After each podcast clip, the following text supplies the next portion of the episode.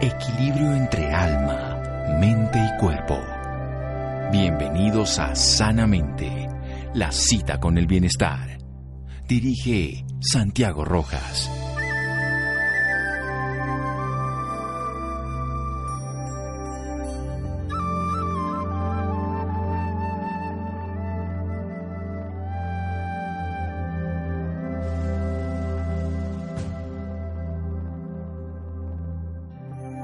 Salud no se valora hasta que llega la enfermedad. Thomas Fuller. Buenas noches, estamos en Sanamente de Caracol Radio, su programa de salud. Bien, dentro del tratamiento oncológico de los pacientes de cáncer hay diferentes variables que se pueden hacer. Hay unas muy antiguas que empezaron hace años y se han ido transformando, como la inmunoterapia. Otras que también tienen muchos años, pero se han ido evolucionando mucho, como la que vamos a hablar esta noche, la radioterapia. Otras que son las más conocidas para la mayoría, que es la quimioterapia y unas más modernas, terapias dirigidas, en fin. Dentro del arsenal terapéutico hay muchas opciones y cada vez más adecuadas, más específicas, más útiles y con menos efectos secundarios. Por eso vamos a hablar de una de estas estrategias terapéuticas contra el cáncer y particularmente un tipo de cáncer que le da solamente al ser masculino, al hombre.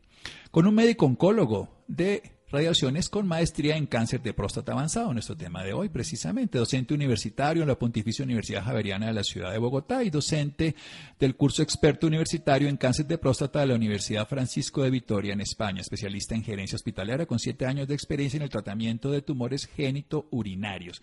Actualmente es radiooncólogo líder de la unidad funcional de cáncer de próstata del Hospital Universitario San Ignacio, aquí también en la Ciudad de Bogotá y coordinador del área de radioterapia de Colsanitas, compañía de medicina prepagada y asesor de cáncer de próstata de las Asociaciones Colombianas de Radioterapia. Toda una eminencia en el cáncer de próstata, nuestro tema de hoy desde la visión de la radioterapia. Doctor Juan Carlos Galvis, es un honor. Buenas noches, gracias por acompañarnos. Buenas noches y muchas gracias por la invitación, Santiago. Bueno, doctor Juan Carlos, cuéntenos qué es la radioterapia para que podamos ya después en la segunda parte desarrollar muy bien el tema. No, la radioterapia es una forma de tratamiento del cáncer que usa radiaciones ionizantes, en, especial rayos X de alta potencia, eh, para tratar tumores sólidos. ¿Y por qué puede funcionar con el cáncer que le pongamos rayos X que todo el mundo los conoce que son para ver radiografías, o sea, para permitir ver imágenes? ¿Por qué pueden funcionar para destruir un tumor? Eh, actualmente la tecnología ha avanzado y estos rayos X pueden eh, dar una dosis muy alta y muy precisa en la cual podemos destruir las células tumorales.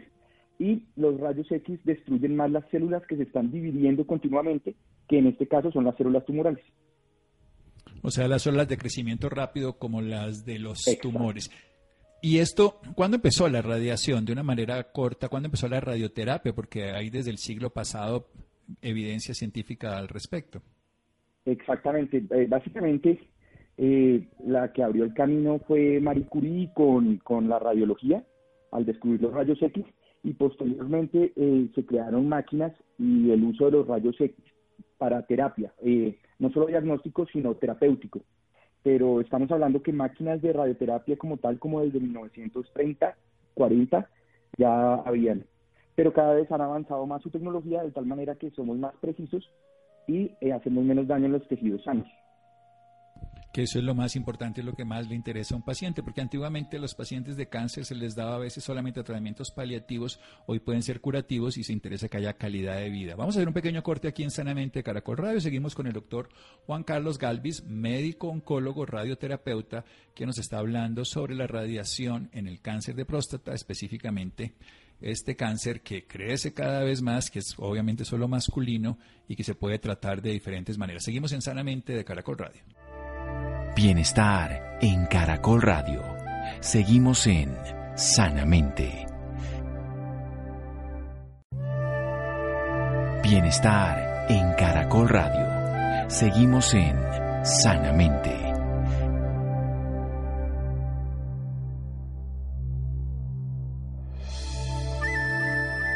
Seguimos en Sanamente de Caracol Radio. Juan Carlos Galvis, nuestro invitado de hoy, es médico oncólogo. Es además radiooncólogo líder de la unidad funcional de cáncer de próstata del Hospital Universitario San Ignacio y coordinador del área de radioterapia de Colsanitas, medicina prepagada y también es asesor en cáncer de próstata de la Asociación Colombiana de Radioterapia. Nos está hablando de las radiaciones ionizantes desde la época de Marie Curie, que nos habla de que descubrió los rayos X. Estos mismos rayos X, que son radiaciones ionizantes que hacen cambios, mutaciones precisamente, en diferencia a las de los celulares que son no ionizantes, que pueden tener actividad específica en los tumores sólidos y que precisamente como son de alta intensidad actúan sobre células de crecimiento rápido, alta división, que hacen mitosis, que se van dividiendo, como lo de los tumores, pero de una manera alta en intensidad y precisa en el lugar específico. ¿Cómo se ha hecho eso precisamente? ¿Cómo ha sido la evolución para llegar a lo que tenemos hoy de la especificidad de trabajar tumores incluso de menos de dos centímetros, de un centímetro, que antes pues podría producir mucho daño colateral? No, pues ha, sido fascinante la tecnología, sobre todo el desarrollo de las imágenes. Eh, antes lo hacíamos eh, con la luz del campo, por decirlo así, eh, poníamos al paciente con un marcador, mirábamos el tumor hace eh, unos 80 años y, y con la luz mirábamos, bueno, ahí irradiamos. Entonces la piel sufría mucho, después aparecieron las radiografías, entonces verificábamos con las radiografías, después apareció el TAC y verificamos con TAC, hay un, hay un TAC dentro de la máquina, con eso podemos verificar la posición del tumor, eh, actualmente ya hay máquinas con resonancia magnética, es decir, una resonancia en el acelerador lineal, es decir, en la máquina de radioterapia, una resonancia para poder ver mejor el tumor. Y eh, ha avanzado mucho también el, tipo de, partículas que usamos. También actualmente se, se usan en Estados Unidos y en Europa, en algunos centros, eh, terapias con partículas con protones que son capaces de ser más precisas aún. Entonces hay una, una variedad de tecnologías, eh, pero siempre ha avanzado con el fin de tener menos efectos secundarios. Bien, ¿qué es la cobaltoterapia precisamente que también se conoce y qué es el acelerador lineal que nos está nombrando ahora? La, la cobaltoterapia eh, se usó hace muchos años, se usaba eh, este tipo de radiación pero tenía la particularidad que no, no profundizaba, entonces dejaba toda la dosis en la piel. Actualmente ya no están en uso este tipo de máquinas en, ninguna parte del mundo, eh, porque eh, usaban una fuente radiactiva que se iba decayendo y tocaba cambiar la fuente y había mucha manipulación de estas fuentes radiactivas. Eh, actualmente el acelerador lineal, que fue el que reemplazó el cobalto, coge electrones, los acelera, los choca contra un blanco y el resultado sale un paquete de energía que son rayos X, que esos son los que dirigimos. Entonces, eh, se pueden modificar el haz, puede llegar mucho más profundo, con menos efectos secundarios, y la profundidad es superior a la que podía ofrecer el cobalto. Precisamente con el cobalto no podíamos tratar la próstata, no podíamos, toda la dosis se quedaba en la piel y no podíamos llegar a, la próstata. Entonces, la, la radioterapia empezó a jugar un papel muy un rol muy importante, preponderante, eh, cuando aparecieron las altas energías y los aceleradores lineales como tal. Sí, porque uno de los problemas fundamentales es la irritación de los tejidos vecinos, las cistitis por radioterapia, que eran tan comunes en la cobaltoterapia, que como bien dice usted, además tenían un problema que para mí ya desde el otro lado también es muy importante, era la toxicidad de las personas que trabajaban o sea, la toxicidad de ustedes, los profesionales que trabajaban en el área, que no porque había, lo que usted dice, tocaba recambiarlo y podía haber fuentes de, de pérdida, por decirlo de esta manera. Cuéntenos un poco más precisamente del cáncer de próstata, qué es, por qué ocurre, para que vayamos a ver cuándo tendría sentido hacer o no hacer radioterapia y en qué tipo, solamente el cáncer de próstata, recordemos, pues empieza en la próstata masculina, pero también se puede ir a través de metástasis a muchos otros tejidos? Mira, eh, aproximadamente eh, si en, hombres que murieron por otras causas eh, a los 50 años y les hacen autopsias, el 30% tienen cáncer de próstata ya. Y si a los 70 años alguien muere por otra causa y hago una autopsia y miro la próstata, el 70% tienen cáncer de próstata. Y a los 100 años todo el mundo tendría cáncer de próstata. Entonces es un problema de salud pública a nivel mundial. Eh, eh, no hemos encontrado eh, las causas o, modificaciones claras en dieta. Hay algunos estudios, pero es, controversial, pero sin embargo no hemos encontrado claramente una asociación directa más allá de la edad, la raza. Y el sexo, por supuesto. El, sexo, por supuesto, es la primera, claro que sí. Y algunos, y algunas heredofamiliares o algunos antecedentes familiares que cada vez cobran más importancia.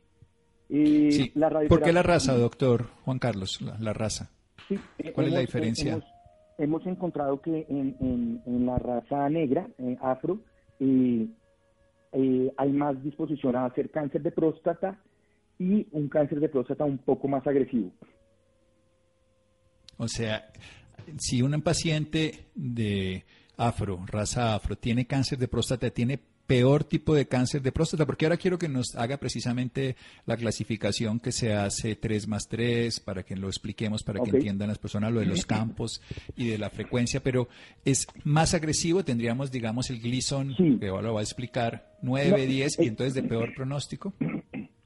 Sí, no, no solamente por el Gleason, sino actualmente estamos mirando que tienen, pueden tener unas mutaciones eh, como el BRCA 2, que es una mutación que también se ve en el cáncer de seno, y esas mutaciones hacen que el cáncer sea, eh, sea más difícil de tratar o no responda a las terapias que, que tenemos. Eh, básicamente, como tú decías, eh, esto se divide en tres cajones grandes, un cajón o una clasificación que es bajo riesgo de hacer metástasis. En este caso están los Gleason 3 más 3. Gleason quiere decir, es una puntuación que le da el patólogo el patólogo mira con el microscopio y le pone 5 a la célula más eh, fea y 1 a la célula más bonita. Entonces, eh, si el y después eh, hace una primera pasada, después hace una segunda pasada y hace una segunda puntuación y hace lo mismo. Le pone, clarifica, 5 a la más, célula más fea y 1 a la más bonita. Entonces, si las células él las clasifica como un 3 más 3, son de bajo riesgo de hacer metástasis. Y riesgo intermedio, el cajón de riesgo intermedio es si tiene eh, una clasificación de Gleason de 3 más 4 o 4 más 3 y alto riesgo, una clasificación de 4 más 4 o 4 más 5 o 5 más 5. Entonces, eh, así se clasifican por el riesgo que tiene de hacer metástasis.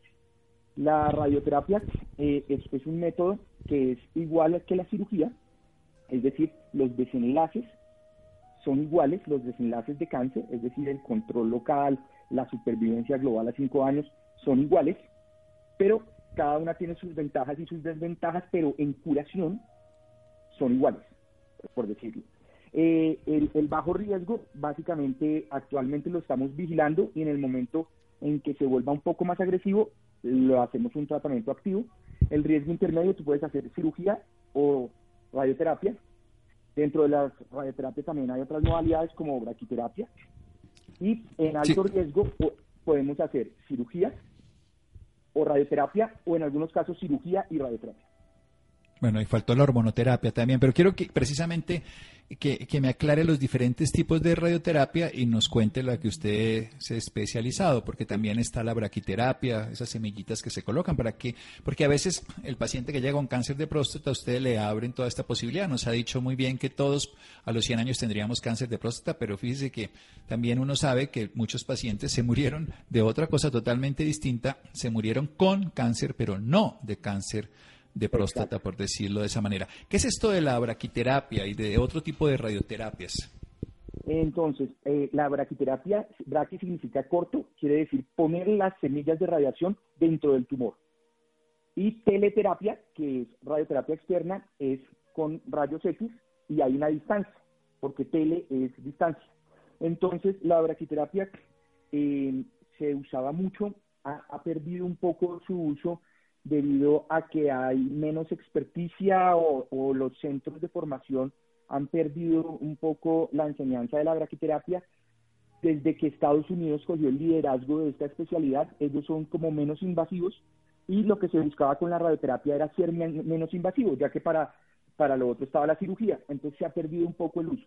Sin embargo, eh, hace un año salió un estudio muy importante en el que demostró que en pacientes de alto riesgo, con Gleason muy feos, por decirlo así, un 5,5, eh, score 8, 9 o 10, eh, el hacer primero radioterapia externa y después hacer un refuerzo con braquiterapia, les iba mejor que hacer solo radioterapia externa o hacer solo cirugía. Entonces la braquiterapia otra vez está jugando un papel importantísimo, pero es simplemente es una, una modalidad de tratamiento, una, una de tratamiento. Sí, complementando un tratamiento más grande. Vamos a hacer un pequeño corte nuevamente aquí en Sanamente de Caracol Radio. Estamos hablando con el radiooncólogo Juan Carlos Galvi. Nos está explicando lo que es la radioterapia, hablando del cáncer de próstata. Ahora vamos a seguir hablando después del pequeño corte para entender un poco más y también saber eso del PSA. ¿Tiene sentido? ¿Cómo se eh, vale la pena? Siempre hay una controversia mundial de tomárselo o no tomárselo, seguir esas indicaciones. ¿Cómo sabemos realmente si tenemos esta enfermedad? Y cómo se puede tratar con la radioterapia. Ya nos ha dicho que es similar a una cirugía y depende obviamente de lo que sería bajo, medio o alto riesgo. Seguimos aquí en Sanamente de Caracol Radio. Bienestar en Caracol Radio. Seguimos en Sanamente.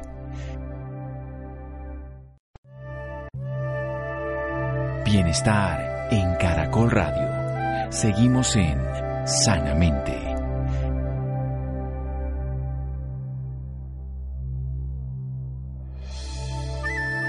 Seguimos en Sanamente de Caracol Radio. Un radio oncólogo, Juan Carlos Galvi, nos está hablando de los aceleradores lineales, que es lo que él trabaja, que acelera electrones y puede llegar a profundidad, que se descartó el uso del cobalto que antes se usaba como cobaltoterapia, radioterapia, pero que la dosis no podía ser profunda y se quedaba en la piel con muchas lesiones locales sin entrar directamente en el tumor porque lo que hace es que produce la muerte evitando la división de las células de alto crecimiento. Nos ha enseñado que cualquier persona con 100 años, hombre por supuesto, tendría el 100% de cáncer de próstata, pero la gran mayoría de esos cánceres no son letales. De hecho, si se hicieran, si hicieron autopsia, si una persona murió a los 50 años, el 30% tendría cáncer de próstata que no le estaría dando la causa de su muerte, o 70 años el 70%. Esto significa que es un cáncer del sexo masculino que está relacionado con la edad y también que la raza hace que sean más complejos como la raza afro. Nos ha enseñado que la clasificación histológica que se hace el patólogo cuando toma una biopsia, cuando el urólogo toma una biopsia y se la manda al patólogo, él va a observar el tipo de célula en cuanto a lo aberrante que sea, desde la menos aberrante, número uno, hasta la más, que sería cinco, y verlo dos veces para sumar, y eso es lo que le da un valor de seis, siete, ocho. Si estamos en bajo riesgo es tres más tres, seis, o en intermedio sería un 7 y si es un número de campos también y si no por encima de esto. ¿Y eso qué va a significar? Que el paciente va a tener una, tumor local que no va a ser agresivo, no lo va a matar, se pueden observar y esperar, lo dicen los urólogos, o ya requeriría un tratamiento, que es lo que se está ofreciendo, ya de radioterapia o cirugía, ya con tratamientos más agresivos se requieren más cosas. Cuéntenos un poco más entonces, esto del PSA, o sea, yo lo, lo anuncié, usted no lo ha dicho, pero esa controversia si tiene sentido o no tiene sentido, el tacto de próstata. Hay mucha gente que dice muchas cosas infortunadamente en las redes sociales y angustia y usted es un profesional que no lo puede aclarar. Eh, sí, como tú lo mencionabas, eh, eh, existe el miedo de hacer un sobretratamiento en tumores que no son tan agresivos y el paciente se va a morir de otra cosa. Entonces ha habido mucha controversia con el screening, sin embargo, más o menos actualmente lo estamos haciendo a los 45 años eh, y si tiene antecedentes familiares eh, o es de raza negra, lo hacemos a los 40 años. Eh, a lo que vamos, lo que estamos buscando es identificar mediante medicina de precisión, es decir, buscar ese tipo de genes que nos ayuden a ver si el tumor que tiene el, paciente va a ser un tumor agresivo, entonces no necesitaría una terapia más intensiva, o por, por otro lado, no es un tumor tan agresivo y eh, podríamos dejarlo en vigilancia. Estamos mejorando la clasificación. La clasificación con el Gleason eh, lleva unos 40 años y se está quedando corta. Entonces estamos eh, haciendo una clasificación como molecular que sea más precisa para saber a quién debemos tratar y a quién no debemos tratar. Bueno, eso es importante porque ganarse un tratamiento gratis tampoco tiene sentido. Y evitarse un tratamiento cuando puede llegar a ser curativo tampoco tiene sentido. Es poder, en esto que es el screening, de hacer esa valoración, ese muestreo que se hace, en este caso, de diagnóstico, para poder saber la especificidad terapéutica. ¿Cómo sería una sesión de radioterapia? ¿Cómo se hace la radioterapia que usted hace? Que, bueno, mira, es el lineal? Básicamente, eh, nosotros le tomamos un TAC al paciente que está comunicado con la máquina.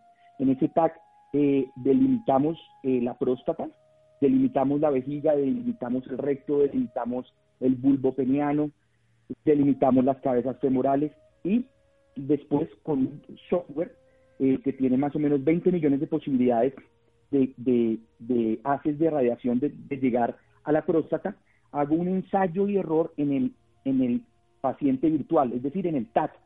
Hago un ensayo y error hasta que me quede el mejor plan posible.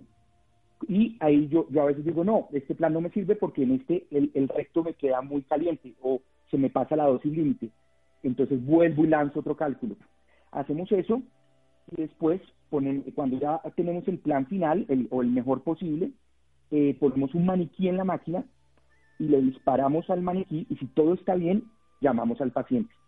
Esto nos ha permitido, como la, máquina tiene un tag dentro de la máquina, eh, podemos hacer verificación del tag de la primera vez con el tag con el que vamos a irradiar en ese momento. Hacemos una función de imágenes y sabemos exactamente si estamos en el blanco o no. Esto nos ha permitido, antes los tratamientos duraban 40 sesiones, ahora podemos hacer tratamientos de 5 sesiones, por ejemplo.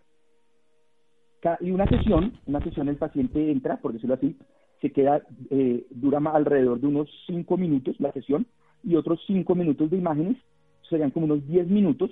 El paciente simplemente se acuesta durante 10 minutos, él no siente nada porque son rayos X y eh, después se para. Esto es un tratamiento localizado, no es como la quimioterapia que va por todo el cuerpo, que eh, las defensas se bajan, no, es muy localizado, entonces la, la, los síntomas que puede presentar por lo general son después de varias sesiones y son muy locales. Son, por ejemplo, el aumento de la frecuencia urinaria, eh, un poco de diarrea en algunos casos, pero son, síntomas muy locales. Por lo que te digo que esto ha avanzado a una manera tal que básicamente eh, el error que nosotros tenemos con la máquina y con los físicos que trabajamos, el error puede ser de 4 milímetros, eh, nuestro error, por decirlo así. Sí, que en una próstata pues es muy poco espacio y que afortunadamente. ¿Y qué riesgo hay para la familia? Por ejemplo, este señor es irradiado cinco veces, ya no 30, pero llega a su casa, él se vuelve una fuente radioactiva, como algunos pacientes decían cuando llegaban otros que volvían fuentes de cobalto. No, ya no. Entonces el paciente no, no emite ningún tipo de radiación, puede alzar un bebé, puede dormir con su pareja. No, ya no, ya no, no, no emite radiación. Lo que, lo que puede suceder es que en los tejidos aledaños, es decir, eh, periprostáticos, ahí sí haya como una inflamación. Lo que ahora te producimos nosotros es como una inflamación eh, cercana de, los, de la próstata en este caso. Bien, si un paciente tiene un tumor pequeño, volvamos entonces y ya le hemos averiguado a través de la genética de este tipo de genes, no solo el BRCA1, todo lo que se va averiguando y se sabe entonces realmente si este señor es realmente un bandido que va a ser toda una catástrofe o simplemente pues es ahí un pasivo como puede ocurrir en el 84% de los pacientes de cáncer de próstata. Y se decide hacer radioterapia. ¿Es mejor indicado que hacerle cirugía, que hacerle cirugía robótica, por ejemplo, que también se utiliza, hacerle una radioterapia? No estamos hablando de braquiterapia, sino la radioterapia con acelerador lineal, ya como usted bien nos habla, con un TAC específico sobre la zona del tumor. Eh, son iguales en curación. Eh, en eso andamos, por decirlo así, haciendo estudios que, que eh, multicéntricos y aleatorizados, es decir, que que sean de dos brazos, uno que sea cirugía y otro que sea radioterapia, y en eso vamos. Hasta el momento la evidencia dice que son iguales. Eh, algunos, la cirugía tiene sus, eh, efectos secundarios, la radioterapia dentro de los efectos secundarios puede ser eh, que puede haber un sangrado rectal en menos del 4% de los pacientes porque se lesiona un poco la mucosa del recto. Y puede haber una urgencia urinaria eh, porque la vejiga queda como irritada y dan como ganas de ir a orinar más frecuentemente. Eso es como los, los, lo que producimos. Eh, lo que sí es que nosotros producimos menos impotencia que la cirugía, eso es lo que han mostrado los estudios, pero en curación eh, somos iguales y las dos alternativas son válidas. por lo general estamos, nosotros irradiamos gente mayores de más edad, y por lo general si, si el paciente es muy joven, se opera para guardar el arma de la radioterapia por si vuelve a, nacer otra vez el tumor, que nosotros le decimos recaída bioquímica. Entonces, más o menos así, pero, pero no se puede decir que ninguna es superior a ninguna. Bueno, es, es importante ese dato y lo voy a resaltar, el tema de la disfunción eréctil, porque es un tema fundamental en la relación de cualquier ser humano. Y fundamentalmente la radioterapia entonces tiene menos eh, complejidad frente a este tema. Hay un tema también importante. La radioterapia también se puede usar eventualmente en otros tejidos cuando hay metástasis óseas. Sí, señor. Sí, eh, para paliar el dolor es una muy un arma terapéutica muy eficiente eh, cuando las dosis de opiáceos o de medicamentos son muy altas y el paciente esto, eh, eh, las metástasis eh, producen dolor, irradiamos las metástasis con una, una sesión, puede ser ahora nomás, y eso mejora mucho el dolor y hace que los pacientes tomen menos medicamentos, que a veces los, los algunos medicamentos tienen unos efectos como de somnolencia o náusea, entonces ayuda a tener una mejor calidad de vida en, estas fases de la, de la enfermedad. Bien, con toda esta tecnología cambiando, se ha aumentado la capacidad, digamos, de irradiar un paciente. Recordemos que si un paciente tiene metástasis en varias partes del cuerpo y el tratamiento es local, no se hace una radioterapia de todo el cuerpo, sino se hace radioterapias en todas las zonas. Pero también hay una máxima tolerancia. ¿Cómo va eso con estas nuevas tecnologías, con lo que se hacía precisamente con el cobalto u otras tecnologías previas? Eh, eh, ha entrado eh, el cáncer ahora se maneja de manera multidisciplinar y, ha entrado en juego, eh, es como eh, el paciente lo vemos entre varios especialistas de cáncer y entre todos le hacemos el plan de vuelo y eh, hay gente de cuidados paliativos, oncólogos clínicos. En el futuro van a haber inmunoterapeutas, porque es otra área de investigación que se va a haber oncólogo clínico de quimioterapia y va a haber inmunoterapeuta, o no sé cómo se va a llamar. Eh, nosotros... Inmunoncólogo. Eh, inmunoncólogo. Eh, incluso eh, no, ha entrado otro papel de, de otro tipo de terapias que incluso he tenido la experiencia de ver con, por ejemplo, con cúrcuma. les va muy bien. La cúrcuma es un antiinflamatorio muy potente y con la radioterapia es como un... desinflama los tejidos sanos y es como un radioprotector. Entonces, eh, eh, hay estudios ya eh, publicados en PubMed donde, donde hablan que pacientes que durante su tratamiento de radioterapia usaron cúrcuma o toman cúrcuma tuvieron menos efectos en, urinarios que, que, no. Entonces, básicamente lo que quiero decir es que esto ya es un juego en el que somos muchos psicólogos, psicólogos, jugando alrededor del paciente, por decirlo así.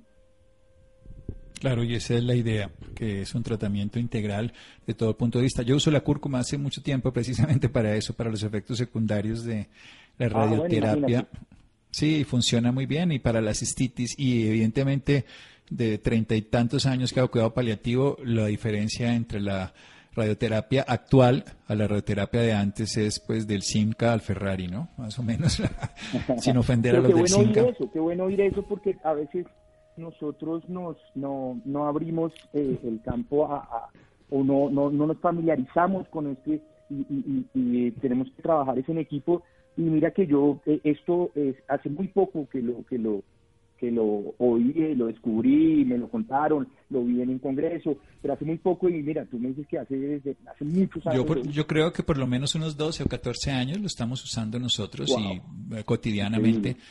Y lo recomendamos tomar y lo, recomendamos siempre tomarlo con pimienta que lo absorbe hasta 100 veces más de pimienta negra. es clave que yo le digo a los pacientes o ya hay tabletas o si no que tomen una cucharadita de, de, cúrcuma molida, que ellos mismos la hagan o, o, que la compren, pero sin nada más artificial, y le pongan un poquito, una pizca de pimienta negra y se lo comen en la sopa, en la, en incluso en un, porque muchas veces los pacientes están en de radioterapia en otras partes del cuerpo tienen muy mala tolerancia, pero la sopa o el caldo, lo que sea, les funciona muy bien. Bueno, mi doctor Juan Carlos Galvis, ¿dónde lo pueden ubicar? Denos un teléfono, una red social para personas interesadas en, en su trabajo eh, profesional y muchas gracias además. El teléfono de mi consultorio es 621-7573.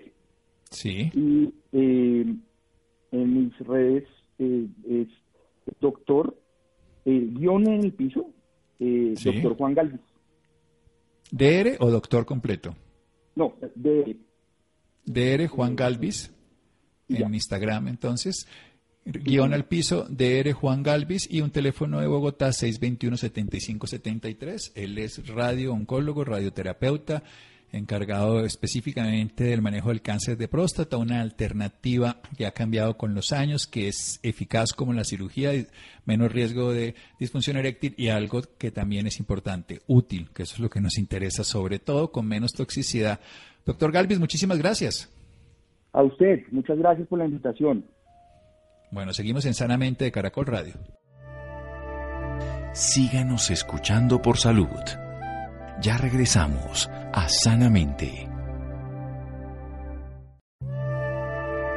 Bienestar en Caracol Radio. Seguimos en Sanamente.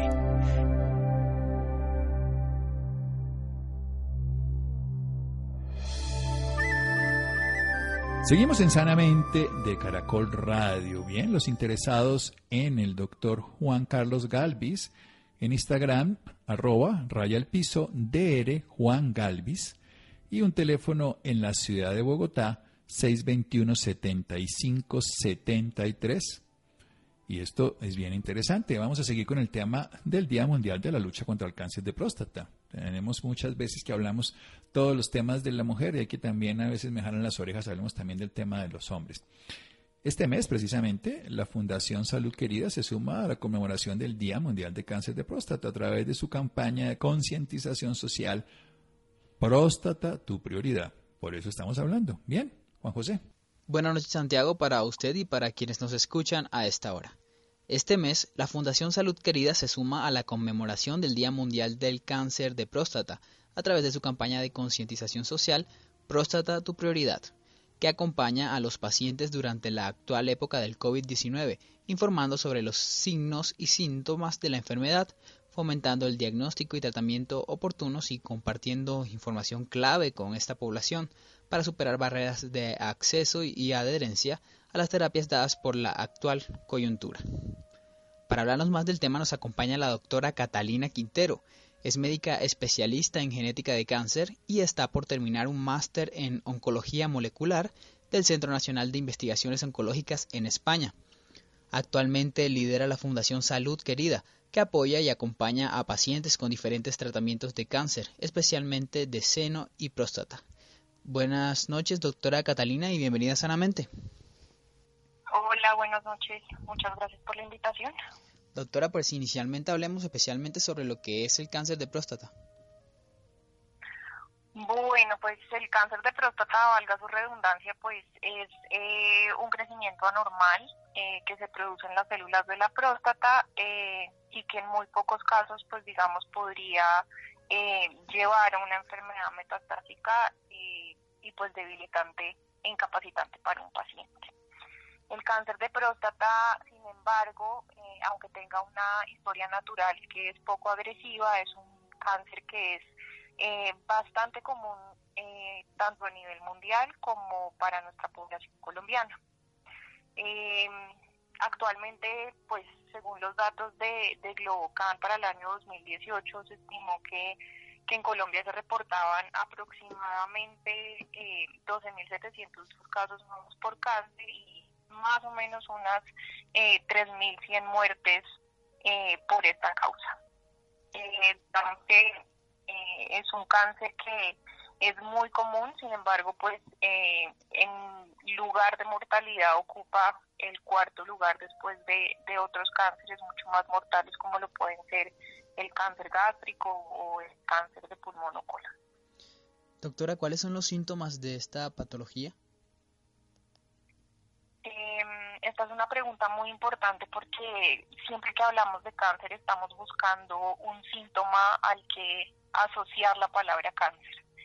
Eh, el cáncer de próstata generalmente y la mayoría de veces es un cáncer que es completamente asintomático y que puede producir síntomas eh, generalmente urinarios. Es cuando la enfermedad, eh, digamos, ya puede estar eh, localmente avanzada o pues ya avanzada, pues obviamente a sitios distantes. Entonces, reportamos los síntomas urinarios, generalmente como disminución en el calibre del chorro, goteo posmisional, dificultad para empezar eh, la micción, eh, y pues digamos si estuviéramos ya sospechando pues una enfermedad un poquito más avanzada pues también diríamos que habría que considerar eh, los dolores o síntomas óseos. Entonces dolor en la cadera en la columna vertebral. Digamos que eso podría eh, englobar a grandes rasgos la, la, los síntomas. También pudiera verse sangre en la orina o en el semen. Sin embargo, como digo y nuevamente repito, es una enfermedad que generalmente es asintomática, por lo cual pues eh, cobra mucho más importancia su diagnóstico temprano. ¿Qué deben hacer las personas en caso de tener síntomas? Siempre deben consultar con su médico tratante, preferiblemente un urólogo, eh, pues para poder iniciar eh, todo el proceso de evaluación, exámenes, realización de antígeno prostático, tacto rectal, eh, y pues dependiendo de estos resultados poder definir la conducta e individualizar, digamos, como la historia eh, junto examen físico de cada paciente por individual. ¿Y existe alguna forma de prevenir esta enfermedad? Eh, hablando pues del cáncer de próstata, eh, hay que entender, eh, bueno, en general para el cáncer una, un, tema es la prevención primaria, que son todas aquellas cosas que nosotros podemos eh, modificar dentro de nuestro estilo de vida para disminuir el riesgo. En cuanto a la prevención primaria, digamos que los estudios eh, necesitan un poco más de investigación, sin embargo sí se ha visto que, evitar el tabaquismo, controlar la obesidad, sobre todo para el cáncer de próstata, puede ser importante tener un estilo de vida lo, pues, lo más sano posible, eh, pueden contribuir a disminuir el riesgo. Sin embargo, pues repito, eh, son, son, son eh, informaciones que requieren más estudio y digamos donde se centra la principal evidencia es precisamente es en el diagnóstico temprano. ¿Qué, ¿Qué es el diagnóstico temprano? Es básicamente la utilización de las diferentes pruebas, médicas o consultas médicas que nosotros podemos hacer para poder detectar personas que tengan un alto riesgo de desarrollar la enfermedad y sobre ellas pues eh, realizar estas pruebas. Entonces, cuando nosotros hablamos para eh, diagnóstico temprano de cáncer de próstata, nos estamos refiriendo básicamente a la realización eh, del antígeno prostático, que es una prueba que se hace en sangre.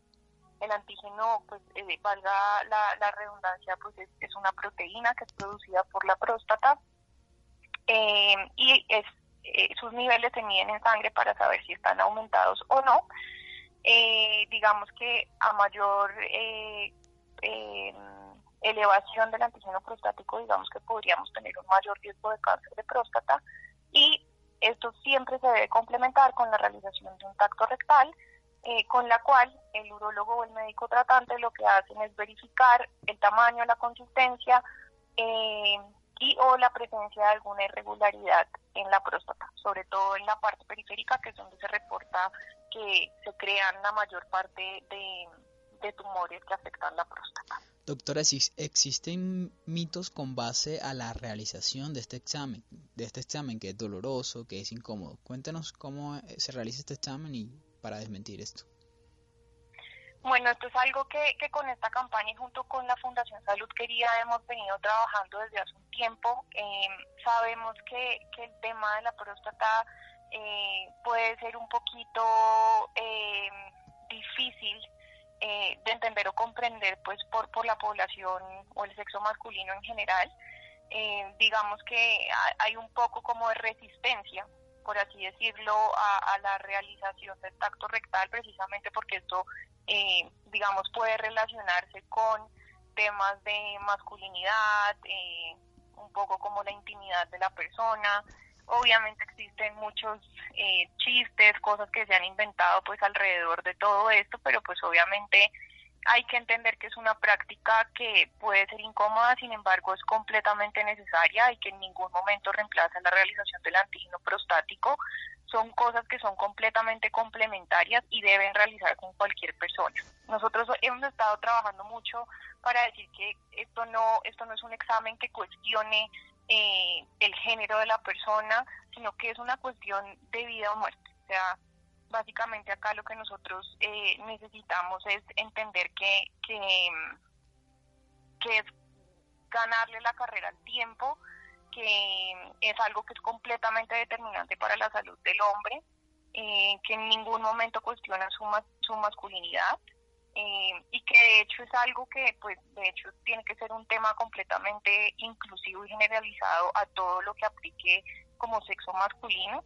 Eh, y que siempre, como ya lo dije anteriormente, es algo que es completamente complementario al antígeno prostático, o sea, uno no reemplaza al otro. Entonces, creo que es tiempo pues que, nosotros empezamos, empecemos a entender la importancia claramente del cuidado de nuestra salud, un poquito derribar aquellos, aquellos mitos, eh, es una invitación a, buscar el entender por qué es necesario, eh, y, despojarnos un poquito como de aquellas creencias o temas culturales que vienen con, con, digamos, obviamente la historia de la masculinidad, que en este punto, pues, digamos, ya, eh, digamos, no son cuestionables.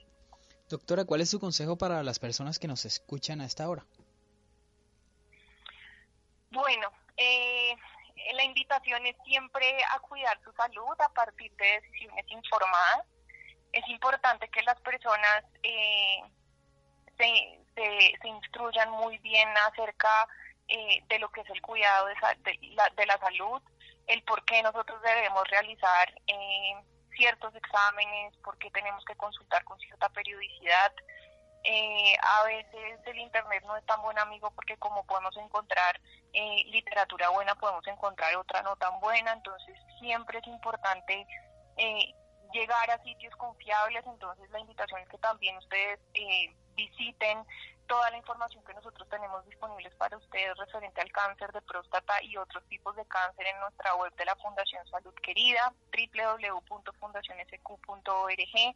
Allí van a encontrar toda la información responsable basada en evidencia para que ustedes puedan tomar las mejores decisiones para el cuidado de su salud. Y recordar que esto no es un tema de masculinidad, no es un tema de género, es algo que es completamente necesario eh, realizar tacto rectal y eh, antígeno prostático, visitar al menos una vez al urólogo, al menos a partir de los 45 años. Eh, y aquí esto pues ya determinará la frecuencia o periodicidad de seguimiento y adicionalmente pues a tener un estilo de vida lo más sano que se pueda. Pues gracias, doctora Catalina Quintero, por esta información y por acompañarnos esta noche en Sanamente. Muchísimas gracias y siempre feliz de acompañarlos para poder dar la mejor información para nuestros pacientes. Muchas gracias, Juan José. Llegamos al final de Sanamente. Laura, muchas gracias. Freddy, Ricardo Bedoya y Steve Rodríguez. Quédense con una voz en el camino con Ley Martin. Caracol piensa en ti. Buenas noches.